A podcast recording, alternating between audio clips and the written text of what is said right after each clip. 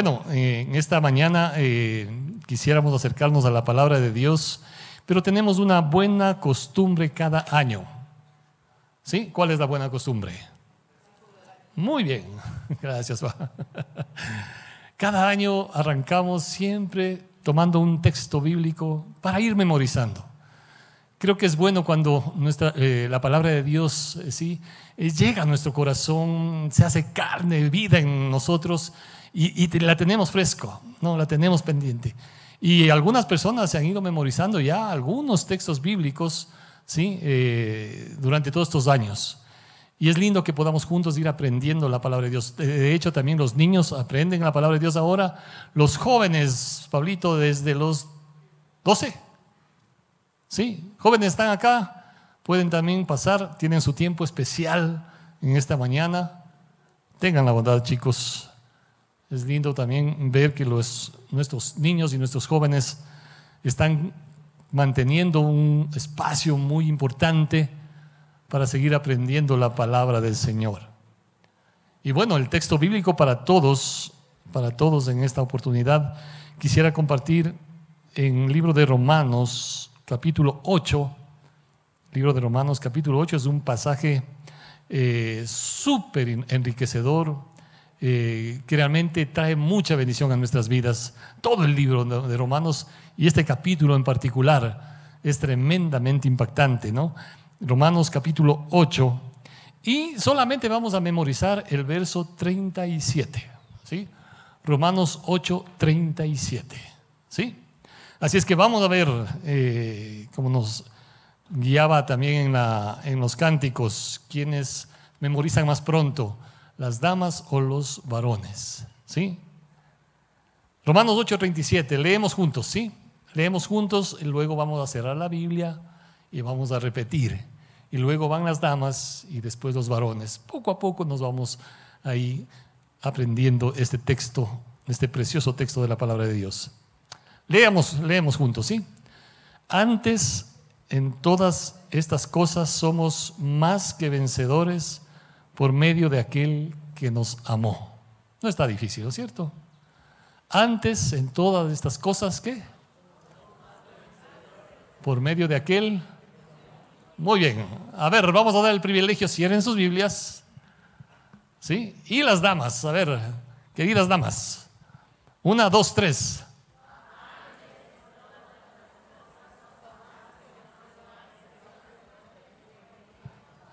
Voy a pedir acá a la esposita de Pato y, al Pato que nos digan quién, quién se ganó el, premio. ¿Sí? No sé qué puntaje le dice. Vamos a darles una oportunidad más a las damas. Ya. Una, dos, tres, queridas damas.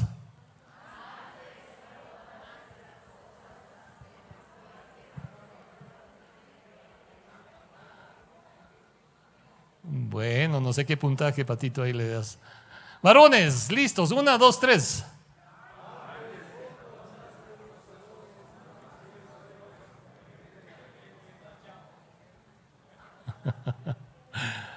bueno, ¿quién ganó? Si quieren esto. Ya. Muy bien. Y quisiéramos en, esta, en este inicio de año abordar un nuevo, una nueva temática que tiene que ver con las batallas que estamos librando muchas veces en nuestras vidas. Terminamos una serie muy interesante para restaurar relaciones rotas, y Dios permita que cada vez que nosotros nos acercamos a la palabra de Dios, podamos no solamente ser oidores, sino hacedores de la palabra. ¿sí?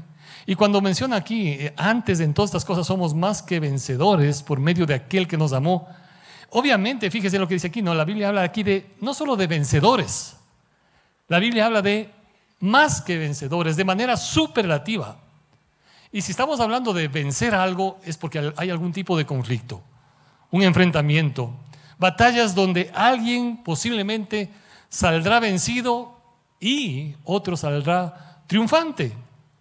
Y normalmente quien vence va a tener el control, va a gobernar, como eh, utilizan los términos de la Biblia, va a enseñorearse. Ustedes saben que en esos tiempos, en los tiempos bíblicos también, quien era vencido, quien era vencido venía a ser esclavo del que vence, venía a ser esclavo.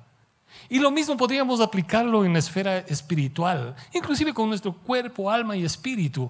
¿sí? Tenemos batallas, todo el tiempo hay batallas. Yo no sé cuántas victorias o cuántas derrotas tuvimos el año pasado. Pero qué bueno que es que podamos iniciar un año sabiendo que en Cristo Jesús somos qué? Más que vencedores. ¿Sí? Y con eso en el corazón, con eso que nos trae la palabra de Dios, quisiéramos meditar un par de textos bíblicos acá. Eh, eh, porque definitivamente hay batallas internas que se dan en lo profundo de nuestro corazón, lo profundo de nuestra alma, pero también hay batallas externas. Unas que de pronto sí podemos ver, pero otras que definitivamente no las vemos, pero están ahí. Están ahí. Y la Biblia sí nos advierte, y de eso vamos a ir avanzando también en esta temática. ¿sí? En resumen, podríamos decir, la Biblia dice que los enemigos del cristiano son el mundo, el demonio y la carne, ¿no es cierto? El mundo, con todo este sistema que quiere arrastrarte, llevarte, y que uno tiene que ponerse ahí para nadar contra corriente muchas veces, ¿no? Satanás, como también la palabra nos muestra, ¿sí? busca como león rugiente a quien devorar, pero ya lo habéis vencido, dice también la palabra del Señor. Satanás está vencido. Y la carne, esa parte de nuestra naturaleza pecaminosa, que nos inclina muchas veces. Que hermanos queridos, acá todos luchamos con eso. Todos luchamos. De hecho, todos los personajes de la Biblia también lucharon con eso. ¿sí? Si usted comienza a ver en la Biblia, cada uno de los personajes luchó y muchos de ellos cayeron, pero no se quedaron ahí. ¿Sí? Decidieron levantarse y aferrarse al Señor. No tenemos el tiempo para señalar cuántos ejemplos tenemos en la Biblia, pero aquí vamos a señalar tres cositas brevemente en esta mañana. Entonces, pensando en estas batallas, debemos tener en cuenta en primer lugar que en una batalla es fundamental, fundamental, saber quién está de tu lado. ¿Sí? ¿Quién está de tu lado? Una de las cosas que me encanta a veces leer o, ver alguna serie documental tiene que ver con las eh, guerras mundiales, ¿sí? Guerras mundiales. Y es interesantísimo, ¿sí? Porque, por ejemplo, en las últimas, la última guerra mundial, digamos así, se conformaron grupos de países, ¿no? Y ahí estaban los aliados, por ejemplo, los aliados. Y eso ya era un respaldo para de pronto asegurar un poquito más el tema de la victoria. Romanos 8:31 dice, ¿qué pues diremos a esto? Si Dios es por nosotros, ¿quién contra nosotros? ¿Quién contra nosotros? Entonces es importante, es fundamental entender que si vamos a librar algún tipo de batalla, algún tipo de conflicto, estemos claros quién está de tu lado. ¿Quién está de tu lado? ¿Sí? Y vemos algunos ejemplos, por ejemplo, en, el, en Segunda de Crónicas capítulo 32, Aquí el imperio asirio comenzaba a hacer estragos con eh, el pueblo de Israel y, llega un momento en que el rey les dice acá, esforzaos, eh, segunda de Crónicas 32.8, esforzaos y animaos, no temáis ni tengáis miedo del rey de Asiria, ni de toda la multitud que con él viene, porque más hay con nosotros que con él. ¿Sí? Más hay con nosotros que con él. Con Él está el brazo de carne, mas con nosotros está Jehová nuestro Dios para ayudarnos y pelear nuestras batallas. Y el pueblo tuvo confianza en las palabras de Ezequías, rey de Judá. Tremendo. ¿sí? El pueblo estaba amenazado prácticamente. La superioridad del ejército asirio era enorme. Estaban desanimados, estaban desalentados, pero decidieron poner su confianza y dependencia en Dios. Y amigos y hermanos, quien pone su confianza y dependencia en Dios, jamás, jamás va a ser defraudado. Jamás. Y me encanta como dice acá, ¿sí? Jehová nuestro Dios está ahí para ayudarnos y pelear nuestras batallas. Él está ahí. Yo no sé cuántas batallas les tocó enfrentar el año que, que pasamos, ¿sí? Pero no estuvieron solos. El Señor estaba ahí. Hemos visto a mucha gente derramar lágrimas, perder seres queridos, perder trabajo. Ay, y uno se siente impotente, totalmente impotente. Y duele, duele el corazón. Porque uno quisiera hacer algo más, quisiera hacer algo. Híjole, y es difícil, es difícil. Pero qué lindo que es encontrar ahí familias, hermanos, que en medio de lo que están viviendo, ¿no? Están con una, aferrados completamente al Señor. Esto, anteayer, anteayer. Y de paso les pido de favor eh, que estemos orando por Emi, Emi, una niña de 9, 10 años. ¿sí? Eh, estuvimos orando hace algún tiempo. Su hermanita falleció hace, yo no sé cuántos años son, ya unos 8 años creo. Eh, un aneurisma en el cerebro. ¿sí? Un aneurisma en el cerebro y, y claro, fue fulminante. Fue doloroso, ya se pueden imaginar, con la familia. Y hace un par de meses eh, a su otra hija eh, le detectan algo en el cerebro. ¿sí? Le detectan algo en el cerebro. Y eh, recién su papito, ahorita le están haciendo un tratamiento, un sarcoma mm, maligno cerebral. es para desalentar a cualquiera. Pero es impresionante cómo se aferran, tanto él como esa niña, sí, su familia, aferrándose ahí, aferrándose. Y qué bonito, porque acá me dice eh, eh, en este pasaje de Segunda de Crónicas, dice, esforzaos y animaos, no temáis. ¿Sí? Creo que cada uno de nosotros debemos hacer el esfuerzo en lo que corresponde. Pero también, hermanos, no estamos solos. La vida cristiana no es una cuestión individual o individualista. Estamos para animarnos mutuamente. Y qué lindo si podemos por ahí estar ahí apoyándonos. No importa que usted no le conozca a Emi. Algunos sí le conocen. Pero ore por ella. Emi Risco. Oren por ella. Que el Señor se glorifique en su cuerpo. Y así hay tantas otras personas. Y obviamente en esas situaciones a uno le desalienta, le desanima, uno reacciona, uno puede reclamar a Dios. Y déjeme decir que Dios no se enoja porque le reclames. Dios no se enoja. Dios sabe la situación que estás viviendo. Y es más, en medio de todo eso, Él quiere estar ahí también para sostener y bendecir tu vida. Pero vivimos esas circunstancias. Y el pueblo de Israel estaba viviendo esas circunstancias. Y como dice acá, ¿no? con el rey de Asiria está el brazo de carne. ¿sí? El respaldo humano. Hasta ahí llega. Y tiene un límite. Pero con nosotros está Jehová nuestro Dios para ayudarnos. El Señor te va a ayudar cada día de este nuevo año. Y si estás enfrentando batallas y te toca pelear algunas cosas, ¿sí? El Señor va a estar de tu lado también, ayudarnos y pelear nuestras batallas. Y el pueblo tuvo confianza. Qué lindo saber que cuando viene la palabra de parte de Dios, el pueblo responde y dice, sí, decidimos confiar. El enemigo estaba allí, el enemigo le estaba rodeando, las circunstancias no cambiaron, pero algo cambió en el corazón. Algo cambió en el corazón. Y creo que de eso se trata también, mis hermanos queridos. Cuando enfrentamos batallas, algo debe comenzar primero en el corazón para enfrentar las adversidades que vengan. En el libro de Jeremías, capítulo 1, 19, en ese desafío que le da a Jeremías, que en un momento dado como que él también quiere echarse atrás, ¿no? Eh, pero siente que en su corazón ardía lo que Dios le había mandado. ¿No? Jeremías 1.19 también dice, porque aquí que yo te he puesto, le dice ¿no? a Jeremías, te he puesto en este día como ciudad fortificada, como columna de hierro, como muro de bronce contra toda esta tierra, contra los reyes de Judá y sus príncipes, sus sacerdotes y el pueblo de la tierra. Y pelearán contra ti, pero no te vencerán, porque yo estoy contigo, dice Jehová, para librarte. ¿Sí? No te van a vencer.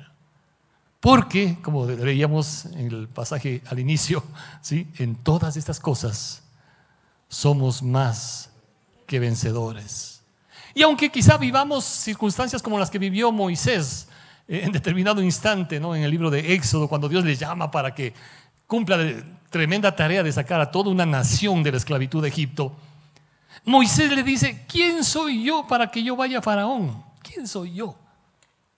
Y, definitivamente tenía razón en un sentido. ¿Quién soy yo? Quizá los primeros años era alguien porque creció en el palacio.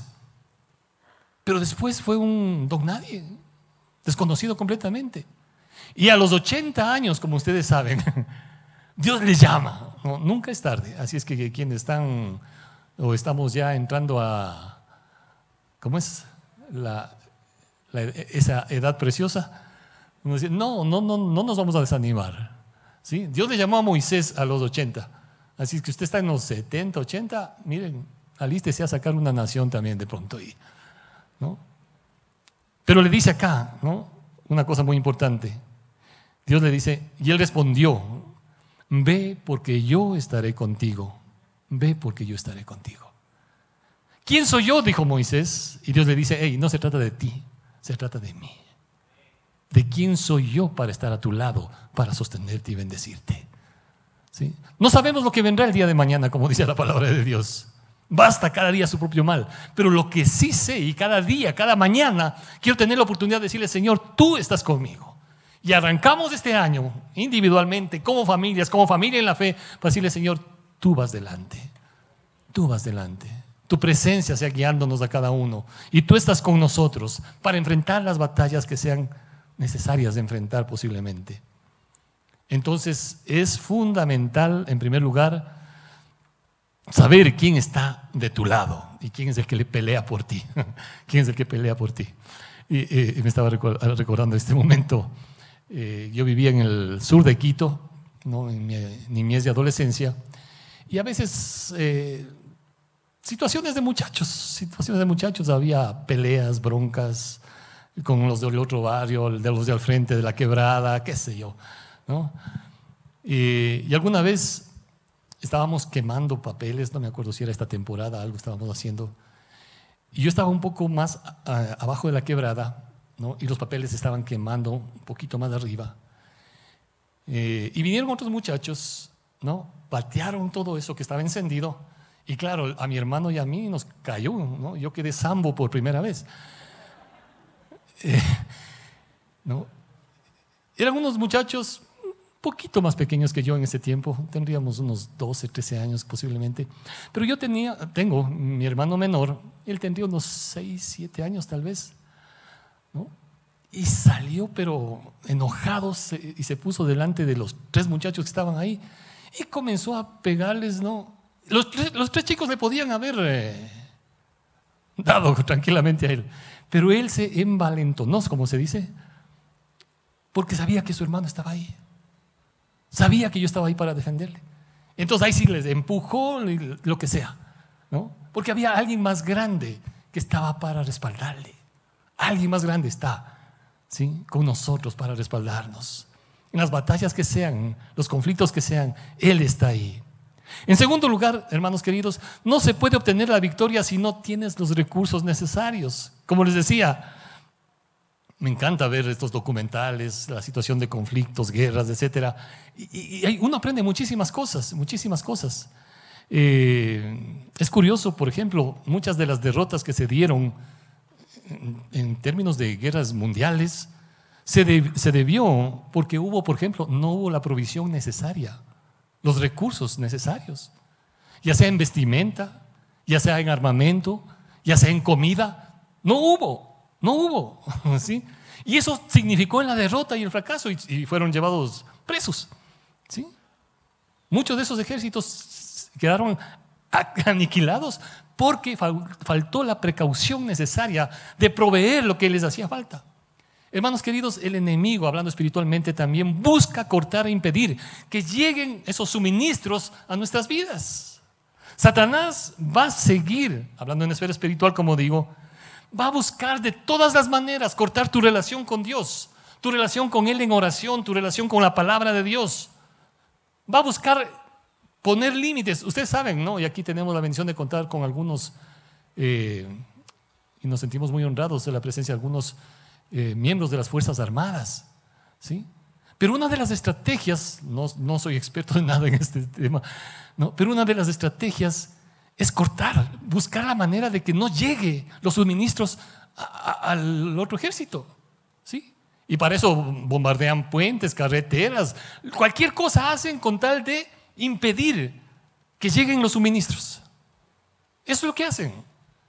Hermanos, debemos tener presente que Satanás va a buscar la forma de que te apartes, que no llegue la palabra de Dios a tu vida, que no llegues a esa comunión con el Señor en oración, que no tengas esos tiempos de poder compartir juntos como familia en la fe. Todo eso nos ayuda a nuestro crecimiento para seguir batallando. Pero si eso no llega, va a limitarnos espiritualmente, va a limitarnos. Por eso la vida cristiana no es una vida individualista, aislada. ¿sí?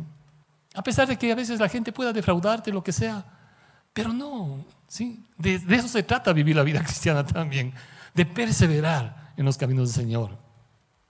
Y sabiendo, sabiendo, como mencionamos acá, que es importante tener los recursos necesarios. En 2 de Corintios capítulo 10, que estaremos viendo más adelante, dice el apóstol Pablo, porque las armas que tenemos en Dios son poderosas. Yo no sé cuáles sean los últimos eh, eh, armamentos sofisticados. Cada día es impresionante ver lo que el hombre crea, ¿no? El hombre desarrolla en ese sentido, ¿no? Pero las armas que tenemos en Dios son poderosas, dice. Los recursos que tenemos en Dios son poderosos. Y por último, también es importante ser un estratega en batallas un estratega en batallas. Romanos 8:37 que leíamos decía, antes de todas estas cosas somos más que vencedores por medio de aquel que nos amó. Y si usted lee los siguientes versos, porque dice, antes de todas estas cosas, está diciendo, ¿quién acusará a los escogidos de Dios? Dios es el que justifica. ¿Quién es el que condenará? Cristo es el que murió más aún el que también resucitó, el que además está a la diestra de Dios, el que también intercede por nosotros. ¿Quién nos separará del amor de Cristo? ¿Tribulación, angustia, persecución, hambre, desnudez, peligro o espada? ¿Sí? Y luego más adelante dice, antes en todas estas cosas somos más que vencedores por medio de aquel que nos amó. Por lo cual estoy seguro de que ni la muerte, ni la vida, ni ángeles, ni principados, ni potestades, ni lo presente, ni lo porvenir, ni lo alto, ni lo profundo, ni ninguna otra cosa creada nos podrá separar del amor de Dios que es en Cristo Jesús, Señor nuestro. ¿No? Qué tremendas promesas del Señor. Qué tremendas promesas. Y por eso creo que nosotros, hermanos queridos, pensando en las batallas que tenemos, debemos ser estrategas. Debemos ser estrategas. Eh, ¿Quién es un estratega? Usted busca en el diccionario y le va a decir persona versada en estrategias. ¿Sí? Persona versada. Pero curiosamente, ¿no? este término viene de un vocablo estrategos. ¿Sí? Estrategos, que significa general. General. Aquí tenemos algunos generales, otros también de otras ramas, de distintas eh, jerarquías también acá, pero hay generales. Y el término viene de eso, estrategos. ¿sí? Alguien que conduce un ejército, un general. Y esta palabra está compuesta en el griego de stratos, que significa armada, flota, ejército, y again, mover delante, guiar, conducir. Estratega. ¿sí? Alguien que te ayuda, que guía, que está ahí para mover adelante, para conducir, de una manera sabia, de una manera que garantice también la victoria. A lo largo de la historia ha habido muchos personajes estrategas, ¿no? Ustedes saben, muchos personajes. Se habla, por ejemplo, de uno de ellos, eh, no sé si pronuncio bien, Sun Tzu. Sun Tzu. Posiblemente dicen el estratega bélico más importante de la historia. Sus técnicas de batalla están documentadas en su obra clásica El arte de la guerra. Una pieza maestra que no solo es aplicable al campo militar, sino también a casi todo lo que se trata de ver con situaciones de rivalidad. Este hombre era prácticamente invencible y su dominio en la esfera psicológica lo llevó, dice, a triunfar sobre ejércitos que le superaban en tamaño y dotación. Otro personaje, bueno, hay muchos, pero Napoleón, Napoleón, fue un genio de la guerra, dando un nuevo sentido a la palabra estrategia en el campo militar fundamentó su éxito en la exactitud obsesiva y el detalle con los que planeaba sus movimientos y en la flexibilidad para reorientar la acción en batalla según las circunstancias. Otorgó, otorgó también enorme importancia a la logística, especialmente en lo referente al pertrecho y alimentación de la tropa. ¿Sí? El hombre sabía, era un estratega, que si no llega el alimento a la tropa, no van a poder no van a avanzar, no van a poder continuar. ¿Sí? Y una cosa curiosa que me llamó la atención cuando leía esto es que a este hombre, Napoleón, le detestaba huir. Detestaba huir. ¿sí? No en balde pronunció una frase muy curiosa. Dice, las batallas contra las mujeres son las únicas que se ganan huyendo. no le gustaba oír, pero dijo esto. ¿Sí? Hermanos queridos, un estratega analiza las artimañas del enemigo y se prepara, planifica para enfrentarse justamente de esa forma, estratégicamente. Estratégicamente. La Biblia habla en Corintios, por ejemplo, que Satanás anda buscando ganar ventaja y nos dice que no debemos ignorar sus maquinaciones. No debemos ignorar. En otro pasaje en el libro de Efesios dice, airaos pero no pequéis ni deis lugar al diablo. Hay una batalla espiritual, hay una batalla espiritual. Y no debemos ignorar, debemos ser sabios, debemos estar atentos, ser estrategas también en aquellas cosas que pueden estar afectando nuestras vidas, ya sea por lo que el mundo nos quiere arrastrar, ya sea por lo que el demonio también quiere apartarnos, o nuestra naturaleza carnal también, que quiere distanciarnos de Dios. Airaos, ¿no? Es decir, está diciendo, a ver, eh, eh, ¿tener iras es pecado? Ok, no es pecado. ¿Sí? No es pecado. Definitivamente que no. ¿Sí? Pero sí puede convertirse en pecado al final, ¿no? Porque con las mismas iras puedes ofender a alguien, puedes lastimar a alguien. La ira es un sentimiento. El Señor Jesucristo estaba enojado en el templo y algunos de manera equivocada argumentan, si hasta Jesús se enojó, yo, ¿por qué no voy a enojarme? La pregunta que uno debería hacerse es, ¿cuál es la causa por la que Él se enojó? ¿Y cuál es tu causa por la que te estás enojando? ¿Sí? ¿Cuál es la causa por la que te enojas? ¿Y cuál es la de Él? Pero al, final dice acá, ni deis lugar al diablo. Hay mucha gente que vive dolida, resentida, no quiere perdonar, eso vimos en la, temática anterior. Y sin darse cuenta pueden estar dando cabida, como dice aquí, no deis lugar al diablo. Entonces debemos ser estrategas en todo esto. Mis hermanos, mis hermanas, amigos queridos, ¿quién está de tu lado para enfrentar en las batallas que vengan? ¿no? ¿Que vamos a tener batallas? Sí, vamos a tener batallas. Pero estamos claros quién está peleando de tu parte, a quién tienes de tu lado, ¿sí? a quién tienes de tu lado. Creo que es importante también, ¿no? como mencionamos acá, iniciando este, este nuevo año, ¿cuáles son los recursos? ¿Cómo están los recursos? Dice, eh, dice la palabra de Dios también. Si el Señor nos ha dado mm, ¿cómo no nos dará también todas las demás cosas? ¿Hay algo que está el Señor limitándose para darnos, para bendecirnos? No. El Señor sabe lo que necesitamos y Él quiere darnos, Él quiere darnos, porque sabe que libramos batallas. Y Él es el general por excelencia como estratega. Para decir, esto necesitas. No dejes que el enemigo corte los suministros en tu vida. Si quisiéramos insistir en eso al iniciar un nuevo año. No dejes que el enemigo corte los suministros espirituales para que tu vida siga avanzando en tu caminar con Dios. Y creo que es importante entonces también analizar y ser estratégico, ¿sí? Estratégico para ver cómo una de las cosas que los estrategas, los generales, también deben conocer al enemigo, ¿no? ¿Qué artimañas usan para que quieren afectar y dañar? Y es parte de la estrategia. Pero también tú tienes un plan, un proyecto que puedes desarrollar estratégicamente para vencer, para vencer. Y de eso creo que se trata también, en medio de las luchas que tengamos, ser estratégicos. Ser estratégicos con la presencia de Dios, con los recursos de Dios. Amén. ¿Qué tal si oramos y decimos, Señor, yo no sé cuántas cosas en el año pasado se dieron que cortaron suministros o que yo di paso a que se corten esos suministros.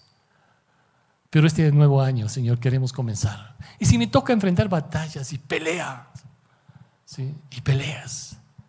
El Señor está ahí para defenderte. Vamos a orar y luego vamos a escuchar una preciosa alabanza del Señor. Padre eterno, gracias por lograr tuya en nuestras vidas. Gracias por cada corazón, Señor, que en medio de las circunstancias que vivimos, o que hemos pasado, o que podamos atravesar, qué precioso es saber que somos más que vencedores por medio de aquel que nos amó. Nadie te ama como Él te ama. Nadie, absolutamente. Y Él no te va a dejar solo para enfrentar las batallas que tengas que enfrentar, ya sea en tu casa, con tu familia, en el trabajo, con los recursos, con tu carácter. Yo no sé cuáles son las batallas que puedes estar librando, pero no dejes que el enemigo interrumpa, interrumpa lo que Él ya quiere dar a tu corazón, a tu vida, para seguir siendo más que vencedor. En el nombre de Cristo Jesús. Amén.